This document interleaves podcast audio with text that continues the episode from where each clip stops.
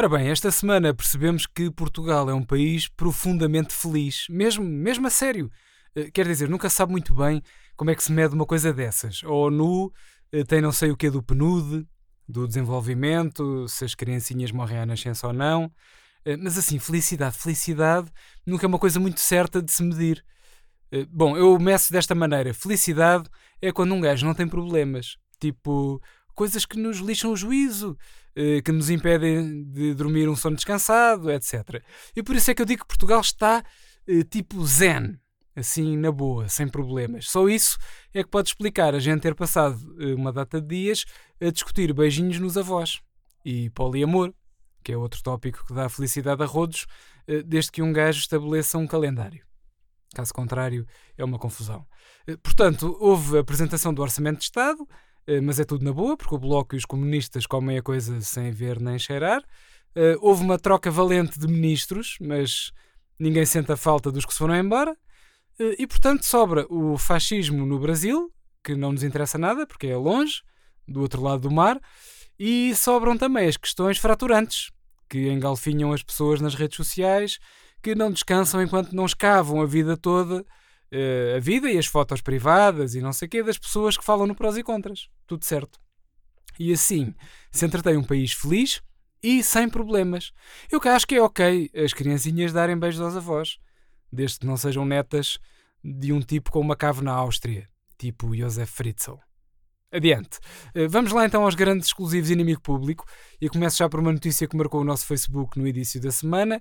Eh, segundo uma investigação nossa, o próximo bebê real inglês vem nascer na Web Summit. É verdade, o governo português anunciou esta semana que a duquesa Meghan Markle vem dar à luz à festa do Paddy Cosgrave eh, no Parque das Nações, o que vai implicar umas mexidas na organização da melhor coisa que aconteceu a Portugal desde a detenção do rei Gob.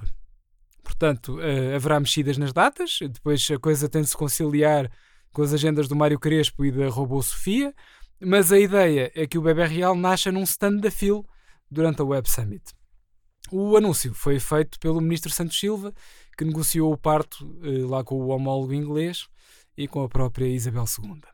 Já o nosso presidente Marcelo disse que esta é mais uma vitória dos melhores do mundo, entenda-se os portugueses, e que está pronto para tirar uma selfie com o pequenote. Pronto, já chega de IP em modo revista cor-de-rosa. Vamos então às coisas sérias, como por exemplo Azeredo Lopes. Eu sei que parece uma contradição, mas vamos mesmo falar dele.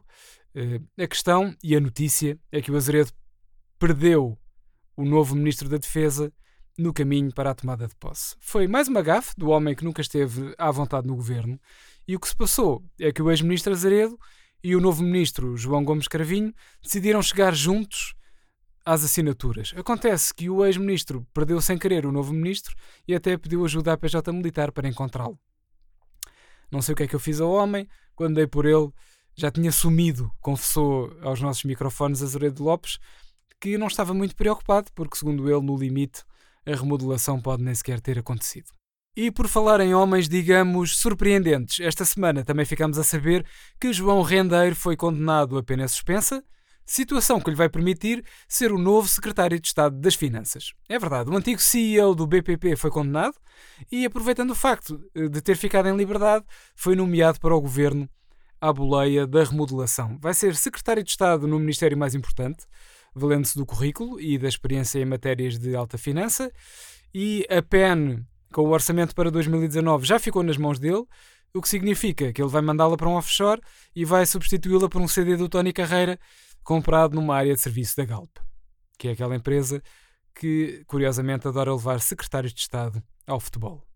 Ora, o que é que eu tenho mais para aqui? Ah, eh, Orçamento de Estado, exatamente, ainda agora estava a falar dele, e a notícia é que Mário Centeno não considera este orçamento eleitoralista, apesar de prometer um unicórnio a cada português. O facto de 2019 ser ano de legislativas não terá pesado nessa decisão, que é no mínimo original, eh, não pesou, nada disso.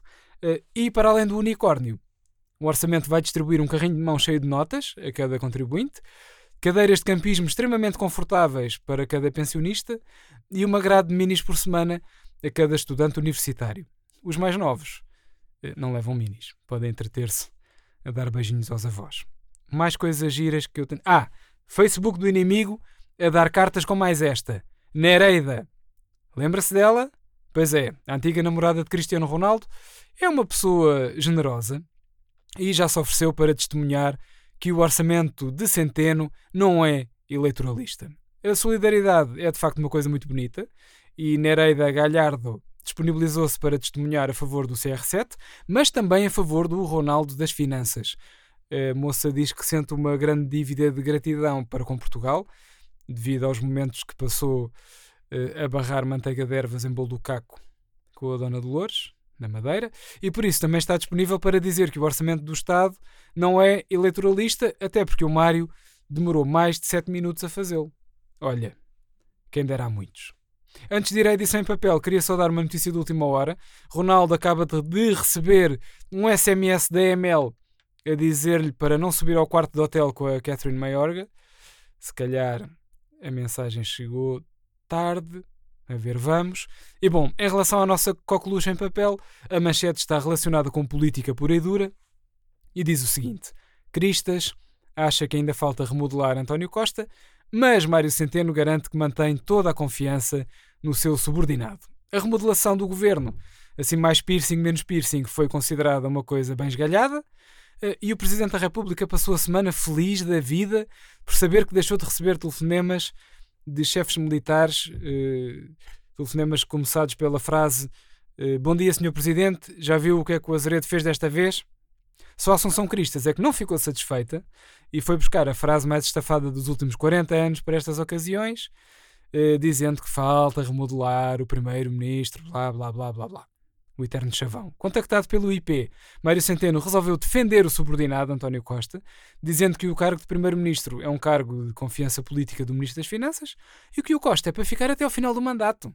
E mais nada. A única coisa chata foi ter dito isto com aquele ar tenso que Mário Centeno tem, aquele sorriso amarelo do costume. Uh, é aquele ar tenso uh, de quem é mandado parar numa operação stop no momento em que traz um cadáver no porta-bagagens. E pronto, assim termina o podcast desta semana. Já sabe, compre o jornal humorístico público que acompanha sempre o inimigo às sextas-feiras.